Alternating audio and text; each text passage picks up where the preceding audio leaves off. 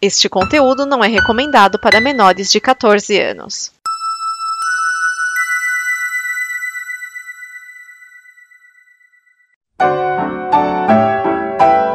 DN Premiers o programa de lançamentos de cinema e indicações que não dão problema. Neste programa estão Edson Oliveira, Márcio Neves, Rafael Fernandes, Thiago Miani, o Serial 101, Vinícius Schiavini.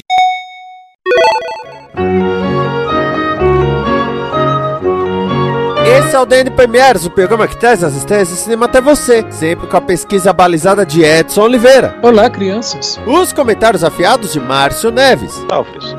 As observações preponderantes de Thiago Tomás Miani. Olá, pessoa. E o fogo que atiça as pessoas que querem atacar os racistas e os babacas e os fascistas e os bolsonaristas com o Rafael Fernandes. Molotovzinho resolve muita coisa. E se você quer saber do que eu tô falando, vai lá no catarse.me barra apagão 3. Acertei? Sim, e pra acertar mais, só entrar lá e apoiar. É isso aí, com a mira de um coquetelzinho aí bonitinho. Vai lá e confira, a gente fala com mais detalhes no DN da próxima segunda-feira. E vamos com as estreias de 10 de novembro de 2022. Nós temos Armageddon Time, A Mãe, Contratempos e Pantera Negra, Wakanda para sempre. Nós começamos com Armageddon Time, filme do James Gray. No elenco nós temos Anne Hathaway, Anthony Hopkins, Jeremy Strong. Esse filme é um drama, produção norte-americana de 2022 e ele é o filme cartilha do Oscar da semana.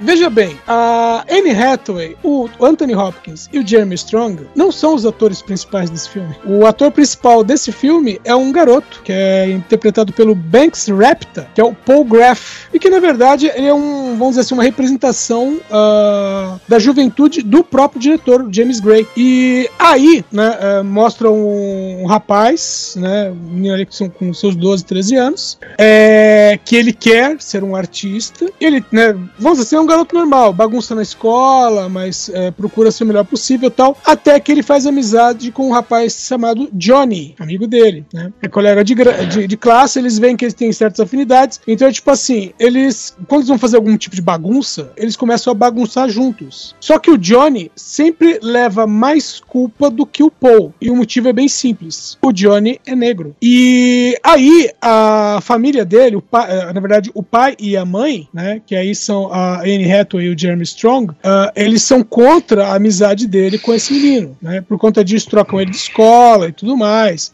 Só que o avô, que é o Anthony Hopkins, vai falar com ele e explica: olha, é, a, quando a gente veio para cá, porque tem um detalhe, a família é uma família judia. Ele falou assim: quando a gente veio para cá, a gente veio meio que às pressas. Aí o menino falou: por quê? Falei, porque tinha os caras querendo matar a gente. E aí ele fala que, olha, nós viemos para cá porque é a terra da oportunidade. E onde nós estávamos, as pessoas não gostavam de nós e maltratavam a gente. E o que fazem com esse seu amigo é maltratar ele, como faziam com a gente. Aí ele pergunta, né? Quando alguém é, acusa ele, quando maltratam esse menino, o que, que você faz? Aí ele, ah, não faço nada. Ele falou, então, a próxima vez que isso acontecer, você vai defender ele. Você tem que ser uma pessoa íntegra. Então, uh, esse filme uh, é, é, essa história de amizade, mas é também a história de um judeu, né, no, no caso, um menino branco, que é, quer a todo custo que o garoto negro tenha o mesmo tratamento que os outros. O detalhe, outro detalhe é que esse filme se passa no início dos anos 80, exatamente quando o Ronald Reagan, né, que era um reacionário de carteirinha, é, ascendeu ao poder nos Estados Unidos. Né? Então o, o, filme tem todos,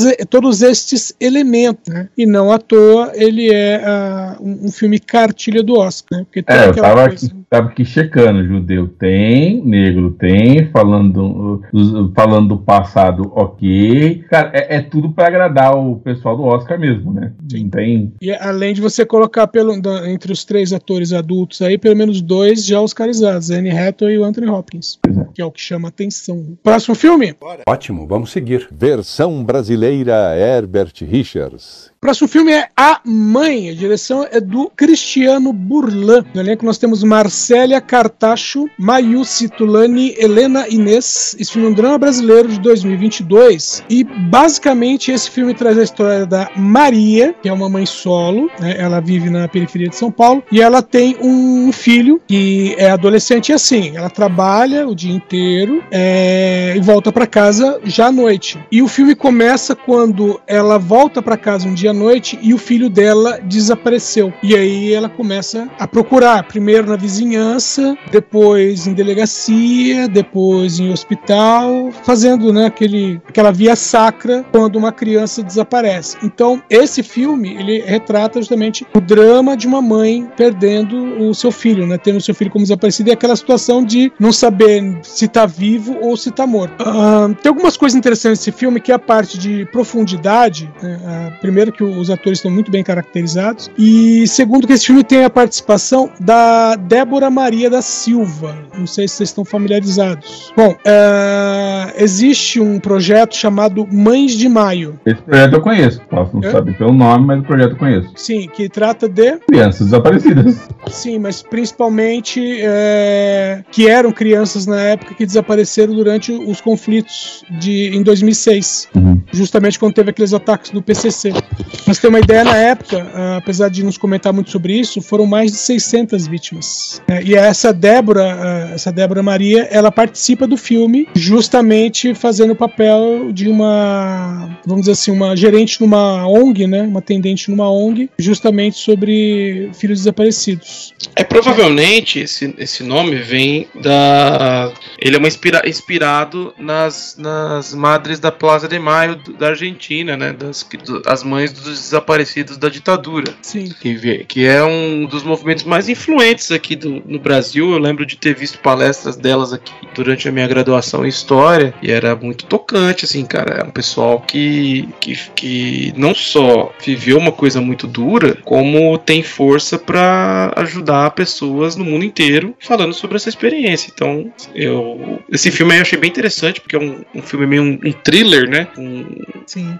brasileiro, uma coisa que já é difícil da gente ver aí, que eu gosto muito dessa combinação, e com um, vamos chamar assim, de personagem investigador que não é da polícia nem investigador profissional, que é mais no ar do que vocês podem imaginar. É, com um detalhe que é, esse projeto da- das mães lá da Argentina, né, da Praça, de, Praça del... que mesmo? Eu acho que é isso, Praça del Maio. Praça del Maio, é, ele é um, um grupo dedicado a um evento que teoricamente acabou. Mas a polícia sumir com o corpo e ninguém sabe onde foi parar, aconteceu no Brasil, tipo, três meses atrás. A gente sequer lidou com isso até hoje. Até hoje tem mãe falando, pô, mas eu tenho filmagem do meu filho, três horas antes, ele entrou no carro da polícia. Ah, mas a gente liberou ele. E nunca mais foi visto. Principalmente se for na favela, só pra deixar bem claro, tá? Sim. Então, é um filme super atual que trata de um assunto que o brasileiro não quer falar. O brasileiro não quer. É até estranho que o filme dele tenha sido conseguido ser lançado, porque, né? É, é um, é um tipo de filme que é pra festival. É. É, tanto que ele não tem uma distribuidora, ele tá sendo lançado em festivais. Entendi, entendi. Uma pena, porque esse podia ganhar um Oscar fácil. É sempre relativo. O tipo de coisa que o pessoal espera no, no Oscar é sempre relativo. Nunca vamos esquecer que a, a Fernanda Montenegro perdeu o Oscar pra. Putz, como é que chama ela? Gwyneth Paltrow? Isso. Velho, eu não me. Eu, eu- eu- eu até hoje não engoli que em algum momento alguém achou que La La Land ia ganhar um Oscar. Cara, que ganhou- filme horroroso. Não Nossa, ganhou de melhor Esse filme é filme. horroroso. horroroso. É, Eu, eu lembro da gente acompanhando o Oscar. Falando assim, ah, tá torcendo pra quê? Falei, qualquer um, menos La La Land. Sim. Exatamente. Vocês acreditam que eu não consegui chegar no final do filme? Sim, Acredito. Mas nem tem final feliz, então não se preocupa não. Não, mas o final feliz foi parar o filme antes de terminar. Eu não comecei, então. É, sou mais feliz ainda, né? Que isso. Esquias. Foi Esquias que falou isso?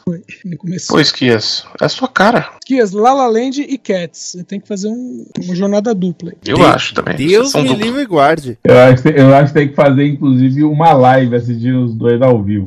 Pelo A gente amor vê de Deus. você definhando. Vamos pro próximo filme. Ótimo, vamos seguir. Versão brasileira Herbert Richards. Tá? O próximo filme é Contratempos. A direção é do Eric, é, Eric Gravel. No elenco nós temos Lori Calamy, Anne Soares, Genevieve Nietzsche. Esse filme é um drama, ele é de 2021 e ele é o quê?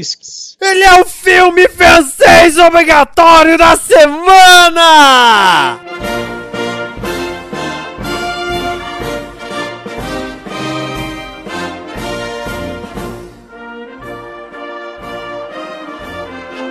Uhul! Quatro filmes essa semana. Tem que ter um francês. É, que teve uma semana aí no mês passado que não teve, tava devendo, entendeu? Ah, a gente teve semana com dois filmes, semana com um filme. É. Pois é, tá, tá devendo. Bom, em contratempos, em contratempos nós con- conhecemos a Julie e, pra variar, é uma mãe solo, né? Na verdade, ela é separada, tem dois filhos. E a situação desse filme, bom, primeiro explicar. Esse filme aqui é aquele filme que a gente fala que é, é, é o desenvolvimento de um personagem, né? Um, um- um trecho da vida da personagem. Bom, a situação é a seguinte: a Julie e os filhos dela moram nos arredores, nem nos arredores, é num povoado um pouco afastado de Paris. Mas ela trabalha em Paris. Então o- a vida dela é hipercorrida, porque ela, ela acorda de madrugada, prepara a comida, prepara os filhos, ela deixa com uma senhora que vai cuidar dos filhos. Essa senhora leva os filhos para a escola e depois fica com os filhos até a Julie voltar. A Julie vai para Paris, anda pra cacete, trabalha como arrumadeira no hotel, depois ela tem que voltar, né? Tipo, putz, é praticamente de uma cidade para outra e, e, e ela chega em casa, tipo assim, no, no- no horário certinho pra já dar o jantar pras crianças, botar pra dormir, ela dormir também e no dia seguinte, ela não tem descanso. E o filme também é isso, ele não para. Além de tudo, nessa situação dela tá trabalhando como arrumadeira, é, você sabe que ela já teve um bom emprego, ela já teve uma boa situação. Só que ela deixou isso por causa da vida de casada, né? E aí ela foi abandonada pelo marido, que não dá a mínima nem para ela nem para os filhos, né? Que é outro problema. Então ela, ela fica tentando ah, conseguir uma recolocação, mas ela não tem tempo. Então às vezes ela tem que dar uma fugida do, do trabalho de, de arrumadeira, né? Para fazer uma entrevista de emprego. E o, o filme, né? O clímax do filme vai chegar quando é, ela tá no, é, no meio dessa situação de que ela tem uma entrevista que pode ser crucial para a vida dela. Ela já tá meio que largando, deixando, né? O serviço que ela tá é, com uma outra, uma outra arrumadeira para cobrir a falta dela e acontece uma greve de, de ônibus. Na verdade, é uma greve do transporte, né? Então ela tem que se virar durante o dia, tipo, pedindo, pegando carona, e aí você vai ter muito diálogo, né? De. É,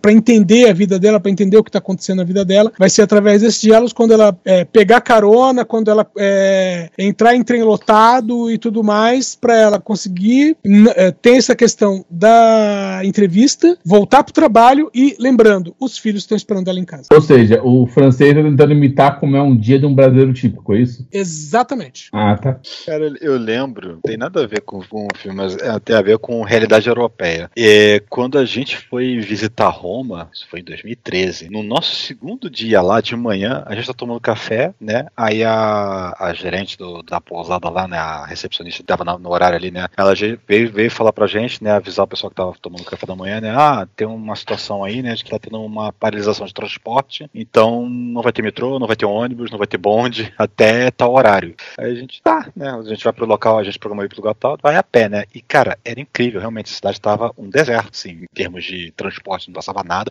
Aliás, mentira, tava passando, mas tava passando tipo assim, indo pra garagem, recolhendo, né? Saindo do, do, de trans- transporte. E não passava nada, nada, nada, nada, não passava um ônibus, nada não existe na rua nenhum, né? Aí deu o horário que ela falou que, que a greve acabava, começou a voltar tudo, cara. É assim, é daqui a aqui. Não tem essa de. de, de- não vai estender muito, não. É só pra, só pra mandar a mensagem, negócio. O negócio é. E a gente também pegou a paralisação de, de, de, de voos voltando de Milão uma vez. Não, não, a outra vez que a gente foi pra, pra lá em 2018.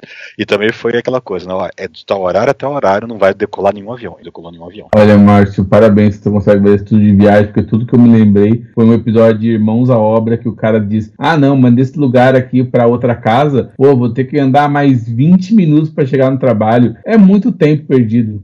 Era aí. Eu- Não, agora não, que eu tô de casa, né? Mas quando não, é, não era presencial, era mesmo com o metrô, BRT, era uma hora e vinte pra ir, outra hora e vinte pra voltar. É mais ou menos isso que eu levo também. E o, o meu tem aquela situação de que de casa pro trabalho é meio que fora de mão. Então eu vou até um ponto X, tipo uma pinça. Eu vou até um ponto X, depois volto. E nos dias que eu venho correndo, né? Por exemplo, hoje foi dia de, de correr. é, eu venho cortando o caminho. Eu venho correndo e eu faço mais ou menos o mesmo tempo que eu faço ônibus. Detalhe, às vezes eu faço menos do que eu faço de ônibus. Então a gente já chegou a uma conclusão. Contratempos, além de um nome extremamente genérico, não é um bom filme. Não, ele é um bom filme, sim. Ele é um retrato bem, bem vívido do. Porque essa situação você falou que é o dia de um brasileiro típico, mas ele também é um dia típico de muitos parisienses. Só que veja bem, ela não é uma parisiense. É porque tem a seguinte situação. Bom, em São Paulo, por exemplo, a gente tem isso, né? Tem alguns bairros hiper afastados, somente na Zona Leste, que o pessoal chama de é, bairros dormitório. Ah, Tá Tiradentes, Guaianazes, Itaquera, pra quem tá Amiguinhos, sou de São Mateus, amiguinhos. Isso aí é minha vida. Cara, aqui no Rio a gente tem cidade dormitório. Toda a Baixada Fluminense é dormitório do, do, do Rio. Caramba. É porque a gente não chama de cidade, mas São Mateus, você vê, é do tamanho de cidades do Rio fácil, velho. Cara, cidade Tiradentes é uma cidade. Isso. Não é nada, a cidade de Tiradentes é meia cidade. Que você chega na, Eu, eu na morava metade dela, não Roxo. tem mais nada. Eu morava em Belfor Roxo e trabalhava a Copacabana. E, e, e Belfor Roxo nem faz fronteira com o Rio, por causa que ele fica. Tem um outro município entre um e outro, pra você ter noção. Ah, vai, continua aí. uh, Então, e aí tem essa situação que é, é, ela mora no povoado, né, a Luz, a Júlia. Ela mora no povoado. O povoado não tem condições de trabalho, por isso ela mora, ela vai trabalhar, mora, vai trabalhar em Paris. Então ela, ela, tá numa, ela tem uma- essa situação de que ao mesmo tempo que ela não consegue morar em Paris, porque o, o preço, né, o valor lá é muito alto de um aluguel, né, por outro lado, ela não consegue ficar só no povoado dela, entendeu? Então ela tem meio que essa obrigação de se deslocar para um lugar que é longe pra caramba, simplesmente pelas condições de vida. E é aquela coisa, não, não há governo que ajude para isso ser melhorado. Por isso que eu falo, tem que acabar com o capitalismo. O problema é esse. Se fosse fácil, já tinham feito. O, último que fez, o último que tentou, falou assim, é, falou assim, se você vê seu irmão passando necessidade, divide teu pão com ele. Ele foi espancado, crucificado. É, é, né? Tem, tem- tem que lembrar isso. É por isso que é tão difícil acabar, cara. E todo mundo sabe o que estava escrito naquela plaquinha na cruz. Estava escrito que isso sirva de lição para os outros. Vamos ao último filme da noite? Vamos! Agora sim. Ótimo, vamos seguir. Versão brasileira Herbert Richards. Pantera Negra, Wakanda para sempre. A direção do Ryan Coogler, que também dirigiu o primeiro. No elenco nós temos Letitia Wright, Lupita Nyong'o, Danai Gurira, Tenoch Huerta, Angela Bassett, Michaela Coyle, Winston, Winston Duck, Martin Freeman e Dominic Thorne. Dominic Thorne que chega nesse filme para, para fazer o papel da Harry Williams. Esse filme aqui é uma produção de é, 2022, produção americana. É um filme de ação, fantasia, bonequinhos. E ele também é, Márcio. Filme do ano da semana. Supostamente o último filme do ano da semana. Esse ano.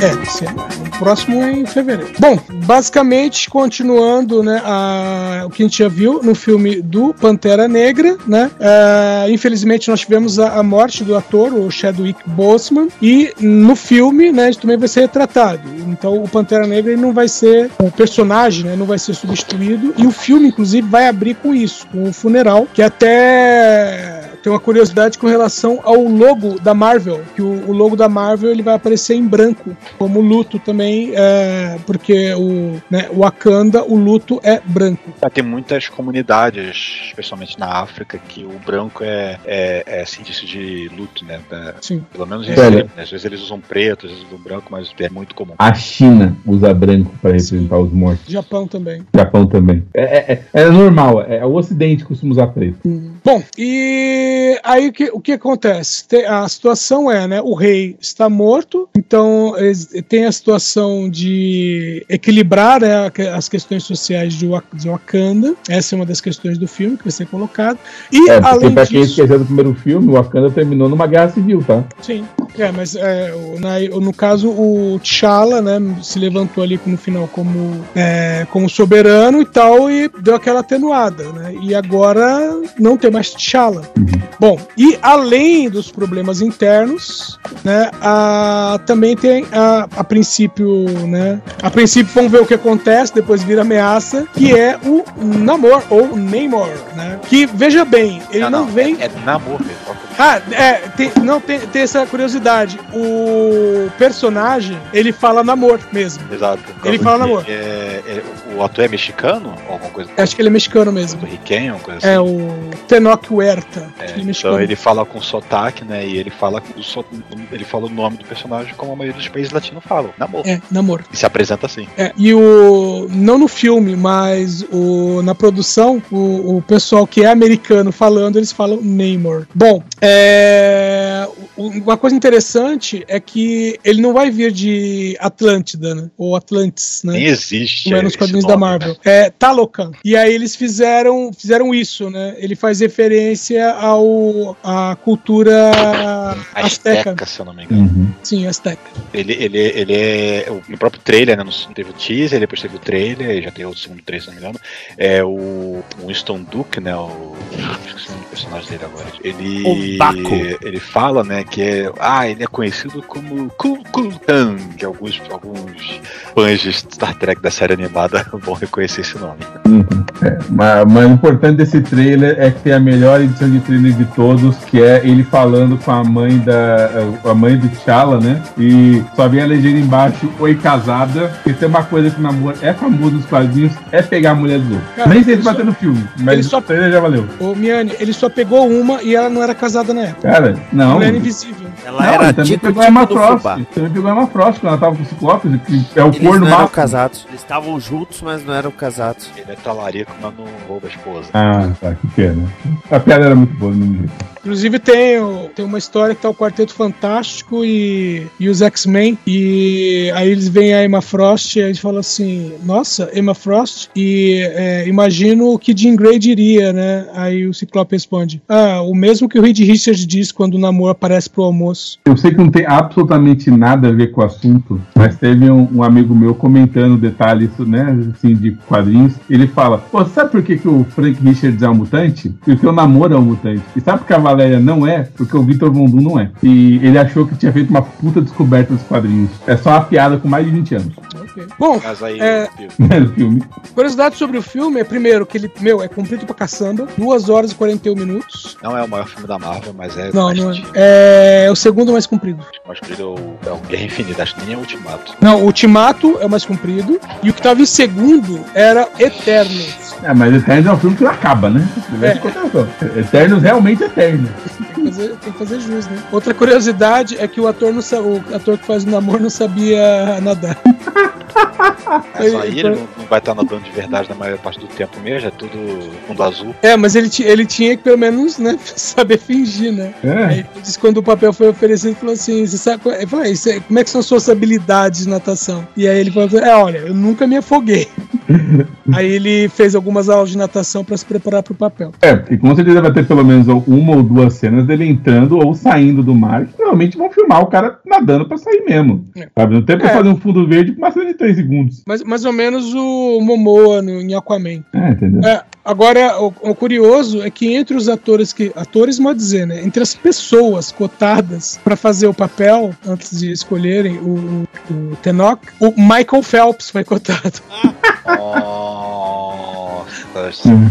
Ah, ah, é, a gente pode zoar, mas o, um dos Tarzans mais famosos do cinema também era um negócio que o cara era um nadador, então tinha um físico bom foi chamado e ficou anos como o Tarzan, tá? Sim, Naquela época, né? Ele precisava falar direito. Isso. E o estilo de atuação era diferente. Exato. Sim, e o Tarzan, tecnicamente, né? Não precisa saber nadar, né? Só precisa ter um bom físico. Exato. Mas é, uma das coisas que é, fica o. Oh, quem será o, o- esse Pantera Negra novo, né? Todo mundo já sabe. Acho que não, não é surpresa nenhuma que é a, é a Shuri, né? Então, a, a- a Disney vai mesmo comprar, mesmo com a Lupita sendo antivax, ou, ou não, Lupita. Confundindo, é Letitia. É Letite, desculpa. É outra Wright.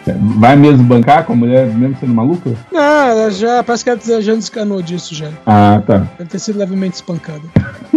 Alguém virou pra esse é o seu contrato, vamos ver o que você pode ou não fazer, né? É, tan- é, tanto que ela já foi vacinada, tudo bonitinho. Ah, tá. Então, então, e como eu estava dizendo, a, a atriz Dominic Thorne, ela vai aparecer como Here Williams, que nos quadrinhos é a Iron Heart, né? O Coração de Ferro. E que num, nos trailers dá pra ver assim, só um vislumbre de uma armadura voando, não dá pra saber se, se é alguma coisa relacionada. É, não, mostra ela como se tivesse aquele, aquele HUD, né? Aquela visão interna do capacete voando e tal, né? Isso aí acho que. é, e ela criou o seu próprio versão do reator Arc, né? Formato coração, né, Uhum. que, ela, que ela usa na armadura, dá pra ver no trailer. É, a história de, geral desse filme parece ser um conflito que vai ser provocado pelo famoso mal entendido, como sempre. Sim. em que o, o Namor acha que Wakanda tá invadindo o reino dele por causa do vibrânio. Mas, Aparentemente a terra lá, o sub- dele também tem vibrânio, talvez em menos quantidade, mas também ela é uma, uma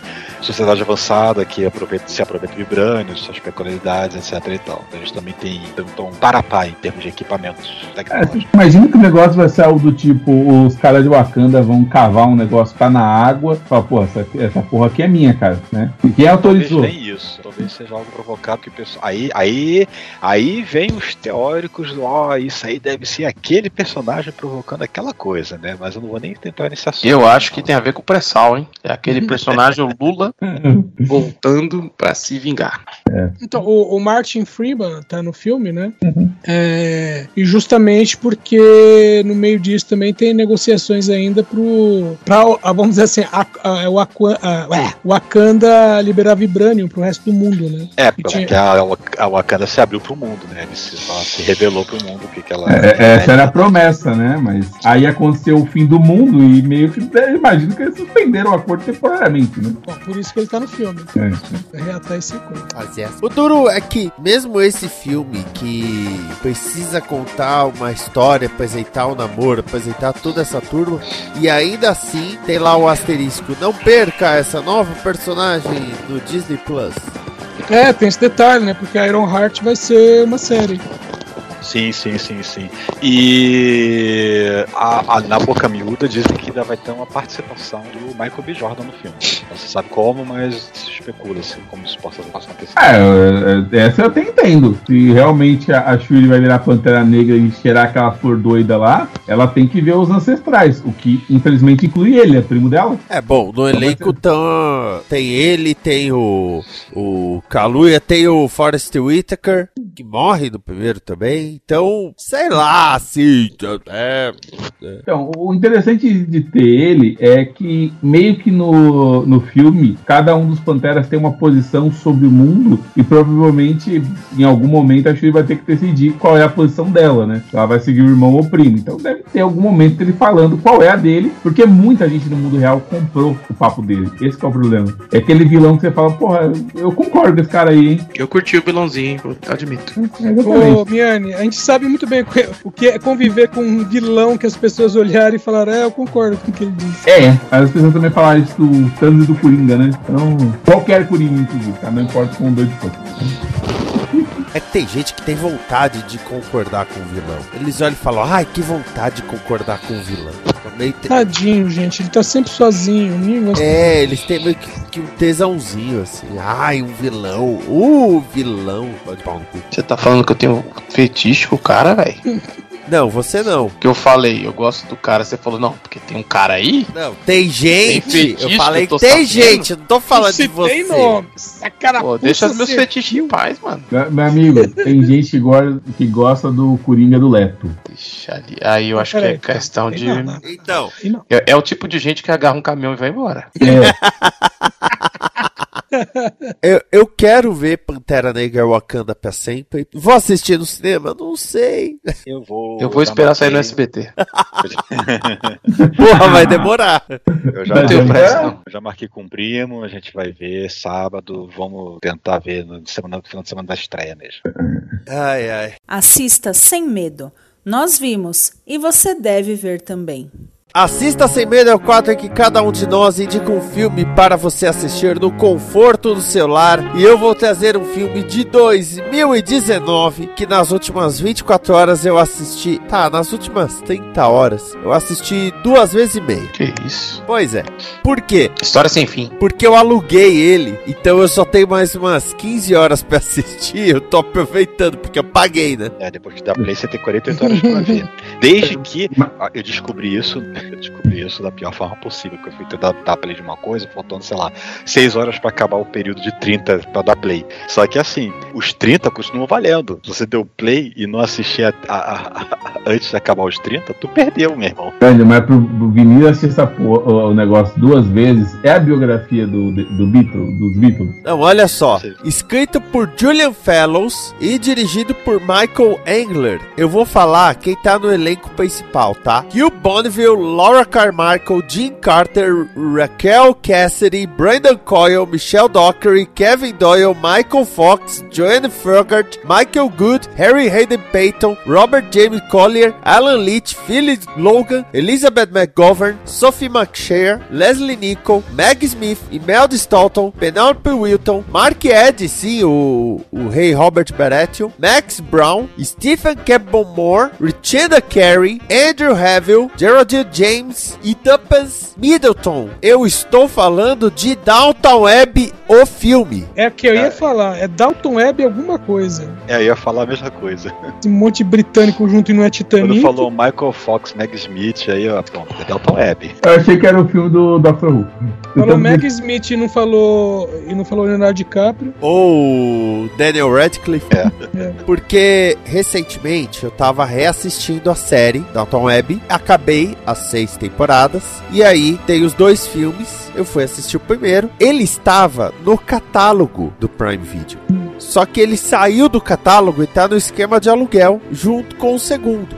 É, aí encarei de alugar R$6,90, né? E aí por conta disso que eu tô assistindo várias vezes pra fazer valer o dinheiro. É tipo fita VHS, você aluga e fica vendo várias vezes que eu falo, vou assistir várias vezes essa porra, que eu paguei a Ô, aluguel. ô, Vinícius, co- como eu já disse em outros episódios, esse negócio de você assistir Dalton Web não é o que você tem que falar pra gente. Tem que falar isso pro seu terapeuta.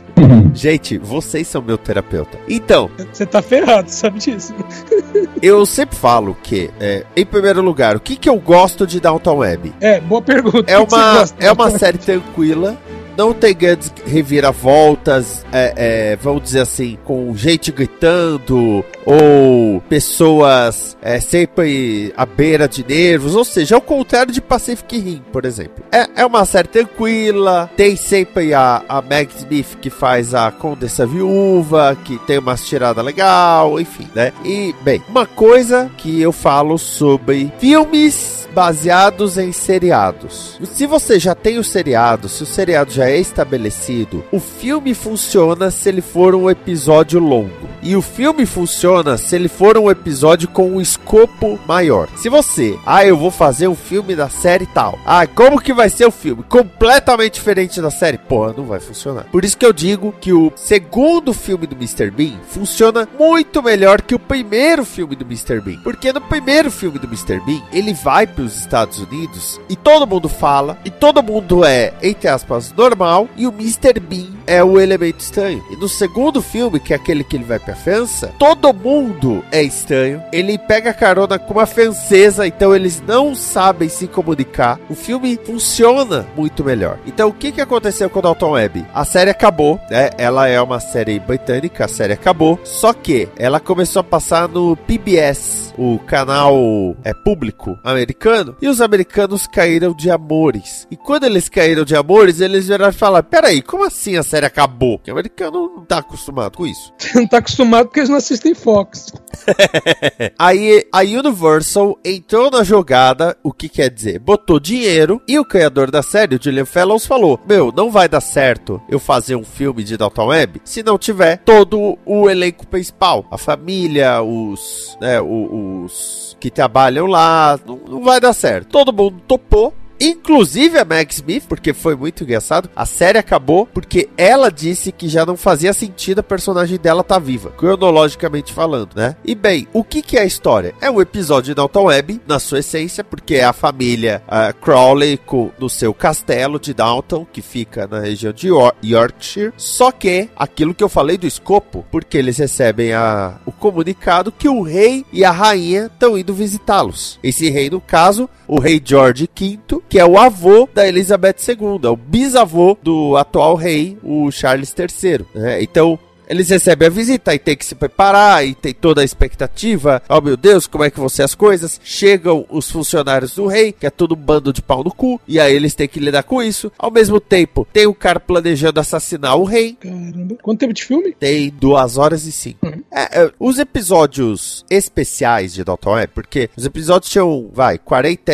40 para 50 minutos de arte. Os episódios especiais, tipo, especial de Natal e tudo, eles tinham geralmente uma hora. Então são dois dois episódios especiais colados. Tanto que a parte da tentativa de assassinato e a parte do jantar são a primeira parte, ainda tem uma segunda parte que é um baile que vai ter. E tem umas. Tem, tem, tem umas traquinagens aí. Por exemplo, na terceira temporada da série morreu a Sybil, a personagem Sybil, que era casada com o Tom Branson. E depois que ela morreu, ele. É, ela era uma das filhas do Conde. Depois que ela morreu, ele não teve nenhum outro interesse romântico que foi explorado na série. Aí, nesse filme me aparece uma personagem, a Lucy, que é interpretada pela Tuppence Middleton, que tem os mesmos traços da atriz que fazia Sybil. Aí você olha e fala: olha aí o interesse romântico do cara. Mas tá desenhado. Mas eles não fazem o, o a estrutura pra ter grandes reviravoltas de: oh meu Deus, como assim eles se apaixonaram? É, é pra você olhar e falar: ok, eles vão se aproximar. É. Ainda mais naquela estrutura de sociedade que era basicamente: oi, como vai, beijo beijinho na mão já tava praticamente pedido em casamento, né? É, não havia o conceito de namoro, né? É, eles, eles falavam de. Que nem ele, ele fala: Ah, eu gostaria muito de me corresponder com você. Que ela mora longe. Eu gostaria muito de me corresponder com você. Todo mundo já entende de. Ih, vai casar.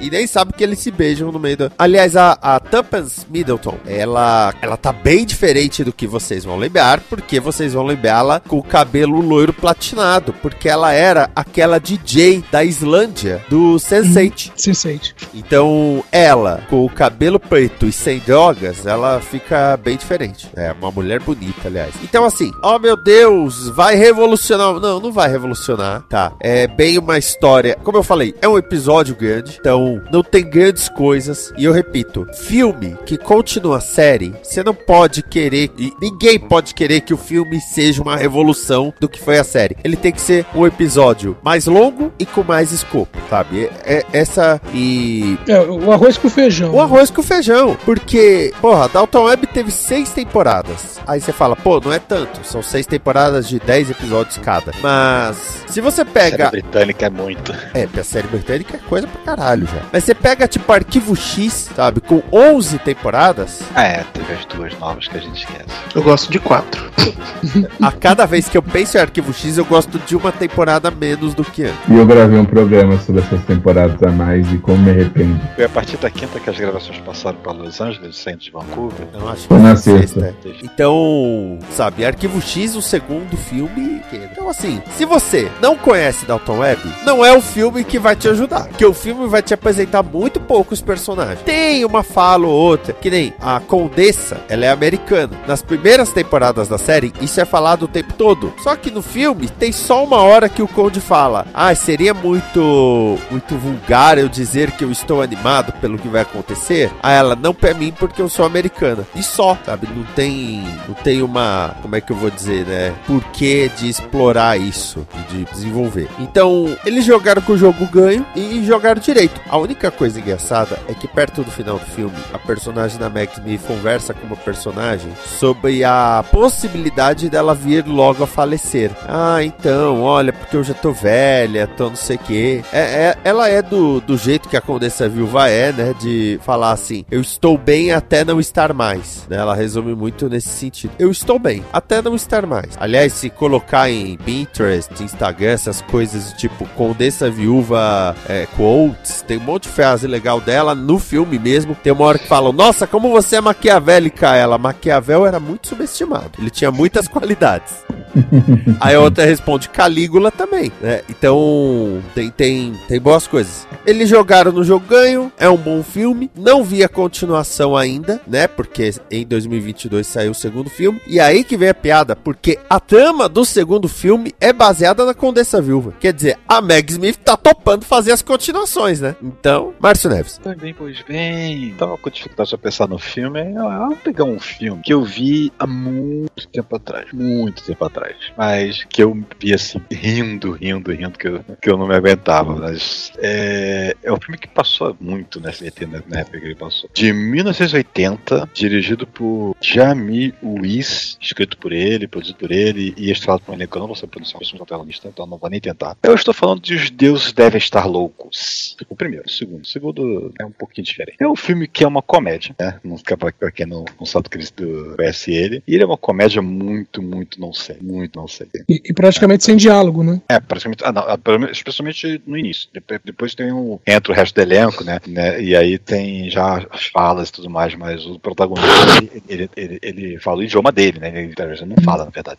Então, que, vamos lá, qual é a história do, qual é a história do filme? O filme ele começa lá numa tribo Sam, nome da tribo, né? Lá na África do Sul. O filme é. O filme é, mas o filme é sul-africano. Não sei. Ele não diz a, a, a, descrição que eu tô vendo aqui, não diz exatamente a região do que se passa, mas acho que não faz muita diferença. E tem lá o protagonista, que ele é o X, né? Depende de pronúncia se quer dar, quer dar para o X e para o I. E ele é um habitante lá que ele vive lá numa região desértica, lá numa tribo lá que é isolada, vive longe da civilização moderna e tal, né? Até que um dia né, cai dos céus, atirada de um avião que tá passando ali por cima, né? Uma garrafa de Coca-Cola, de vidro, daquela mais menorzinha, que chega intacta no chão, né? Acerta até acho que a cabeça de alguém, uma coisa assim. E eles acham que a tribo, né? Ela começa a achar que é um presente dos deuses, aquela coisa maravilhosa, aquelas coisas que eles nunca viram antes. E ela serve para várias coisas, ela serve para quebrar frutos, para amassar, fazer massas, né? Enrolar, né, fazer rolos de, como se fosse rolo de macarrão, né?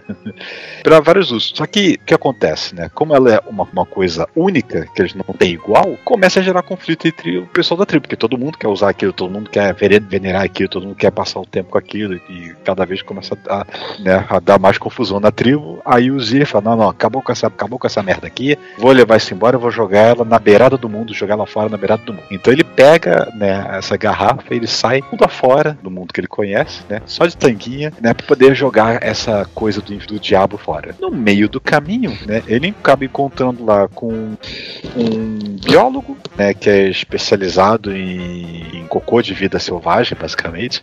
É, o assistente dele, que até fala o idioma do, do, do G, e uma professora e uns guerrilheiros. É uma história doida assim mesmo, né? Acontece lá uma situação que ele acaba sendo preso e ele acaba tendo que trabalhar lá, né? Pro, pra pagar sua dívida, né? Ele nem sabe que tá preso, que aconteceu, né? Ele acaba tendo que, que, que trabalhar lá, né? Poder pagar sua dívida, né? Até ensina ele a dirigir, poder dirigir de um lado do outro. E ele acaba se envolvendo com essa história de que tem guerrilheiros que tentaram cometer um assassinato e estão em fuga, né? Que acabam se misturando com essa professora que tá indo para uma vilarejo para poder dar aula, com esse biólogo ajudando de um lado e o assistente do outro.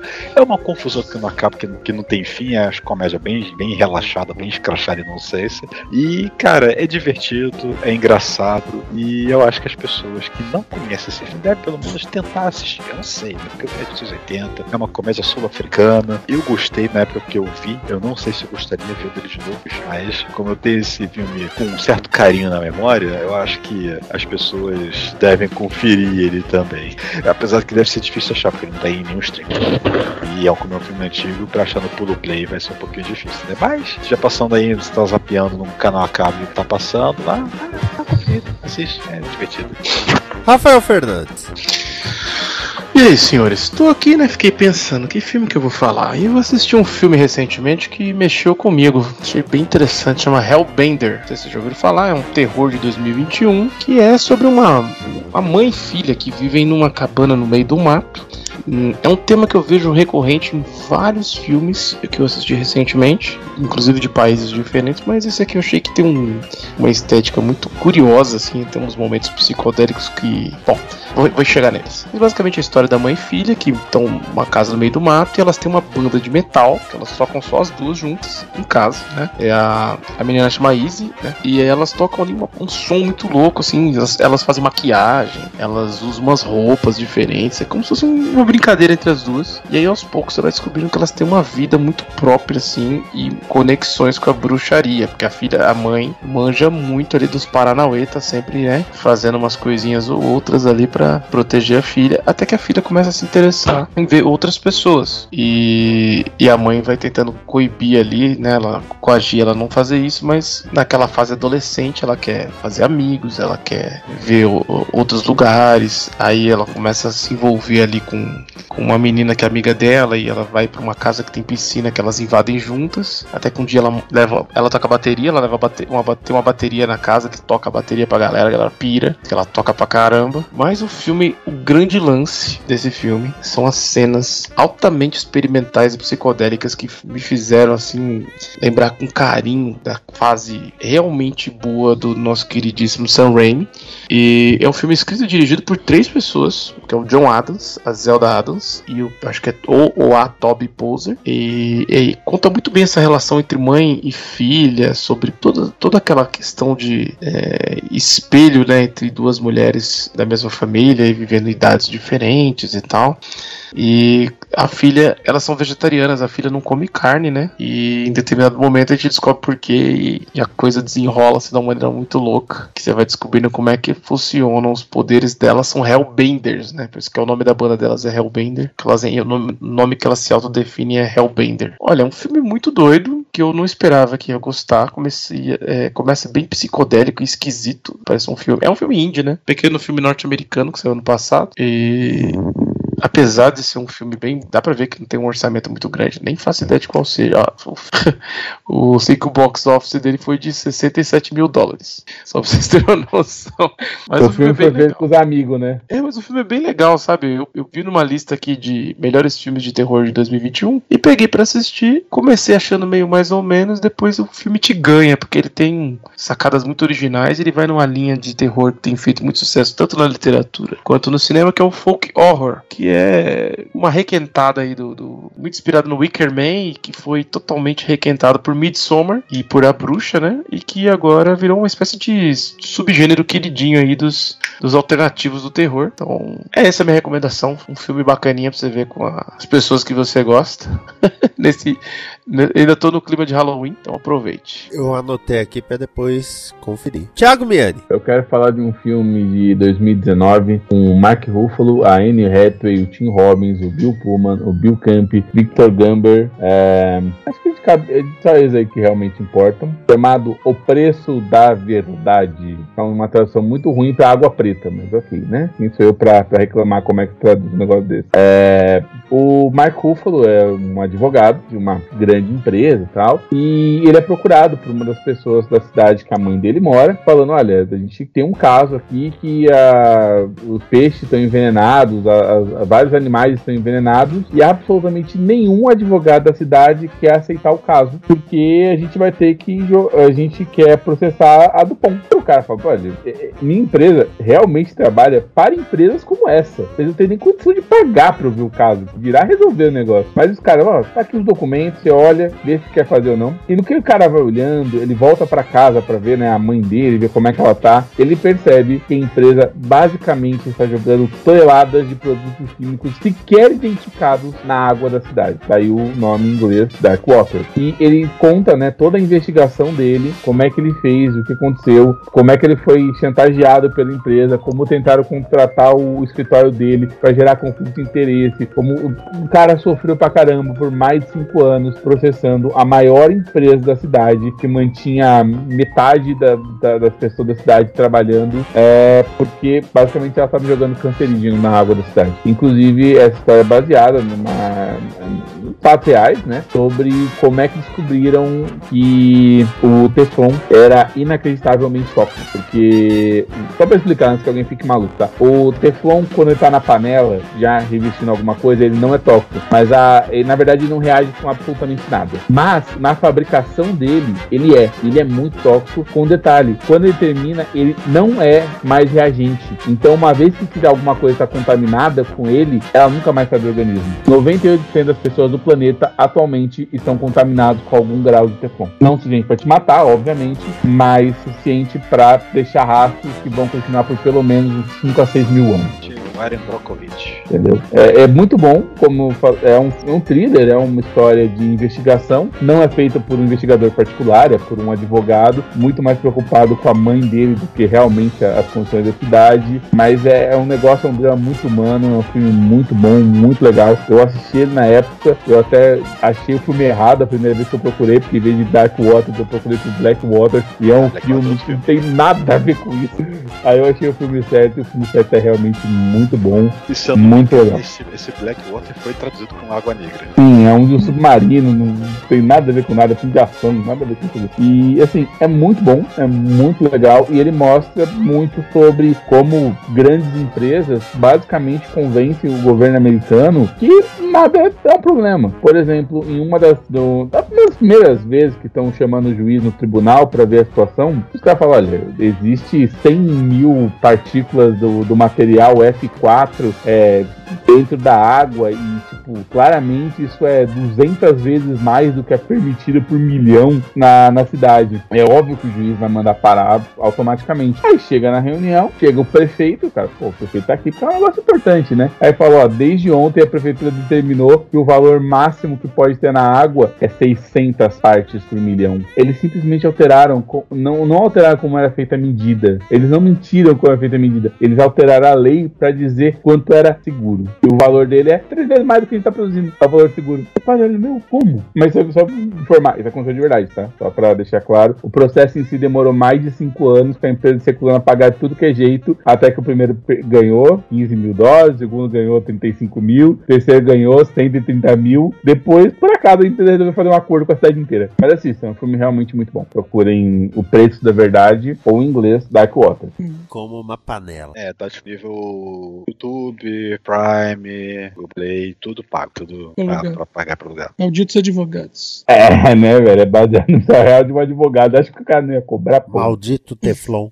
Ah, uma curiosidade, tá? As pessoas que processaram, elas aparecem no filme. Então tem uma última cena que aparece várias das pessoas que eles citam durante a investigação. Mas é só, só um detalhezinho no, no final, tipo um, um easter egg, se você não pegar. Quer dizer, tem um dos caras que é impossível você não pegar, mas os outros você até não percebe que são de fato pessoas que fizeram a acusação. Eles não são atores que estão lá no filme, tá? Uhum. Pra. É igual a lista de Schindler. Ah, não vou saber te informar. Eu não assisti a lista de Schindler. É, que a lista de Schindler, é, bom, você tem uma história, né, que é a história do Schindler, mas no meio ali você tem, entre aspas, é, algumas coisas, né, alguns causos que aconteceram durante a Segunda Guerra Mundial. Ah, e aí no final do filme você vê várias pessoas, tudo velhinhas, né, é, indo, no- acho que é num cemitério que eles estão tal, e essas pessoas todas velhinhas são os protagonistas das histórias que a gente viu durante o filme. Ah, tá. Ah, o É. Interestelar usou algo parecido. É, é mais ou menos isso, tá? Mas assim, tem um casal que fala, não, meu, a moça conta que o primeiro casamento foi com um cara que trabalhava na Dupont e o cara morreu de câncer e tal. E quando você vai ver de fato, a pessoa está interpretando ela mesma. Ela é a pessoa que chama o advogado. Só que óbvio, né? Ela tá muito mais velha do que na época que ela fez a denúncia originalmente. Só tem um cara que realmente fala e pergunta: ah, como é que tá o jogo? Que eles falam que é uma história de uma pessoa que trabalhou nas máquinas e teve um filho que, com deformidade física, não sei o que. É esse cara adulto. Mas porque a história é, tipo, mais de 20 anos antes, entendeu? Então, tipo, não teria como botar o cara como criança, né? Mas, ele é, mas assim, é, vários dos personagens da trama são as pessoas que de fato ganharam o processo. Né? Só pra, é, é por isso que esse filme nem tem tanto ator assim, porque a maioria não, não são atores. Ó, quem quiser DVD da primeira temporada de Naughton Web tá R$ 9,90 no vídeo Pérola. Edson Oliveira. Cara, essa- não só essa semana, mas nos últimos tempos, né, a gente tem visto muita coisa do tipo: ai, fulano devia estar preso. Ah, mas ele tem imunidade, né, principalmente parlamentares, né? E, bom, já que passou-se a eleição e tal, né? E eu lembrando dessa coisa de pessoas com imunidade que você queria quebrar no soco, eu vou trazer um filme de 1989, em cujo pôster vinha simplesmente escrito A Magia está de volta. Máquina Mortífera 2. Direção do, direção do Richard Donner, com o Mel Gibson, Danny Glover e o Joe Pesci, que não largou mais do pé deles. É, pessoas, você não vão acreditar, mas foi exatamente o primeiro filme que eu pensei quando ele falou de ah, o cara tem imunidade, eu quero descer nos poucos. Meu, esse filme eu assisti no cinema, mas a primeira desde a primeira vez que eu assisti, que você vai vendo, você fala, meu, que vontade de meter bala nesse cara. Eu vi em VHS. Eu tenho imunidade. Imunidade diplomática. Bom, mas ah, o fio de história, né? O Riggs, né? Mel Gibson e o Murtaugh, o Danny Glover, é, precisam proteger um informante, que é o, o Joe Pesci, né? O Leo Getz, que ele tem informação sobre é, diplomatas sul-africanos que estão envolvidos com o tráfico de drogas. E que, né? Tipo, logo no começo do filme, você já vê esses caras tal, tem toda uma perseguição. Só que esses caras, por serem sul-africanos, eles trabalham pra embaixada, acho que é consulado, na verdade, né? E eles têm imunidade diplomática. A polícia não pode pôr a mão neles, por vários motivos. né? E aí o que eles ah, acabam fazendo, eles criam né, uma, uma força-tarefa tal, e falam assim: ah tá, a gente não pode pegar os caras diretamente, mas a gente pode pegar eles aqui pelas, né, pelas periferias aqui, né? E, e eles conseguem, né? E aí o- os caras vão e se vingam matando a força-tarefa. E os únicos que sobram são o Riggs, por causa de uma de um truque, né, que aparece no começo do filme, que é ele numa camisa de força. E aí quando vão matar o, o- o Riggs, eles amarram ele numa, cam- camisa de força e jogam no, no fundo do mar, né, e ele se solta. E o outro que sobreviveu, o Murtog, porque colocam uma bomba no, no vaso sanitário dele.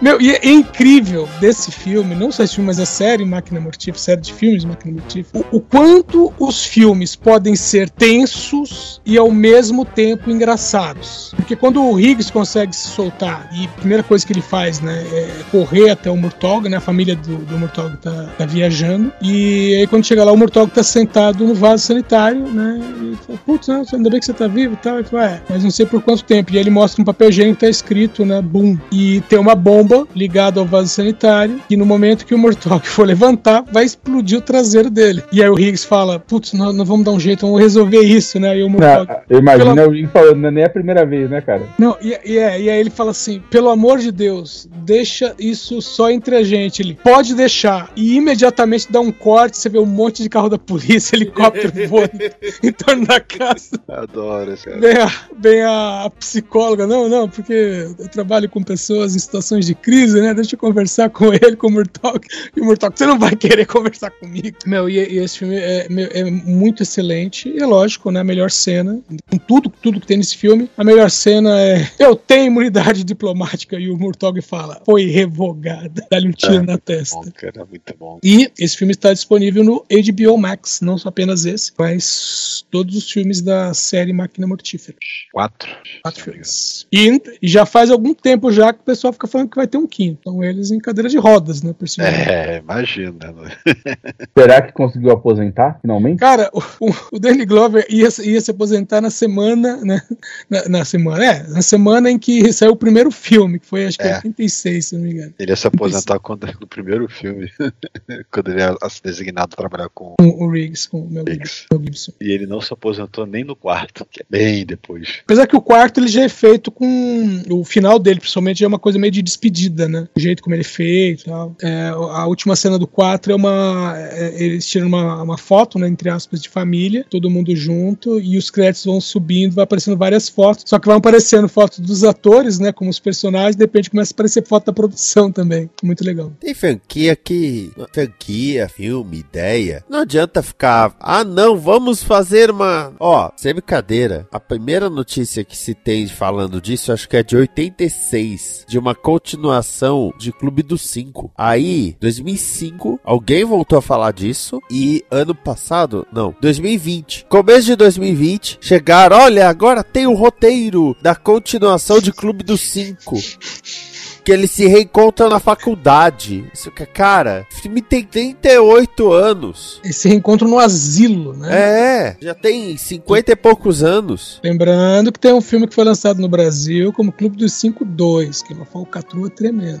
É, isso. Ah, teve várias situações. Essa, pega um filme qualquer que é mais ou menos parecido e bota ele dois. Cara, mas não é nem parecido, é só um pessoal que fica preso no porão de um hotel. Deixa eu imaginar, não são cinco pessoas. São. Ah, me- pelo menos isso. Só que assim, eles, o, a história é o, mais ou menos assim, os Beatles estão na cidade, os Beatles vão ficar num hotel, e aí, é só que assim, quatro deles são fãs do Beat, dos Beatles e um só tá acompanhando a namorada, que é fã. E aí eles falam: não, a ideia é entrar pelo porão do prédio e né, dar um jeito de subir. Acontece que eles entram no porão e eles ficam presos. E o resto do filme inteiro se passa dentro do porão. É só isso. E no final eles são soltos. Chega um pessoal lá, né, vê que tem gente no porão resgata eles. E o filme é só isso. E você não vê os Beatles.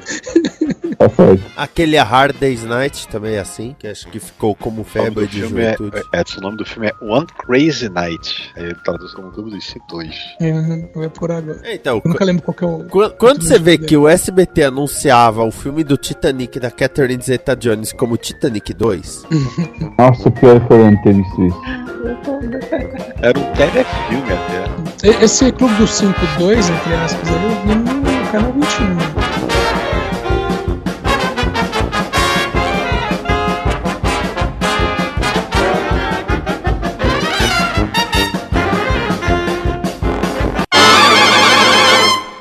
Esta é uma produção da Combo. Confira todo o conteúdo do amanhã em nosso site comboconteúdo.com.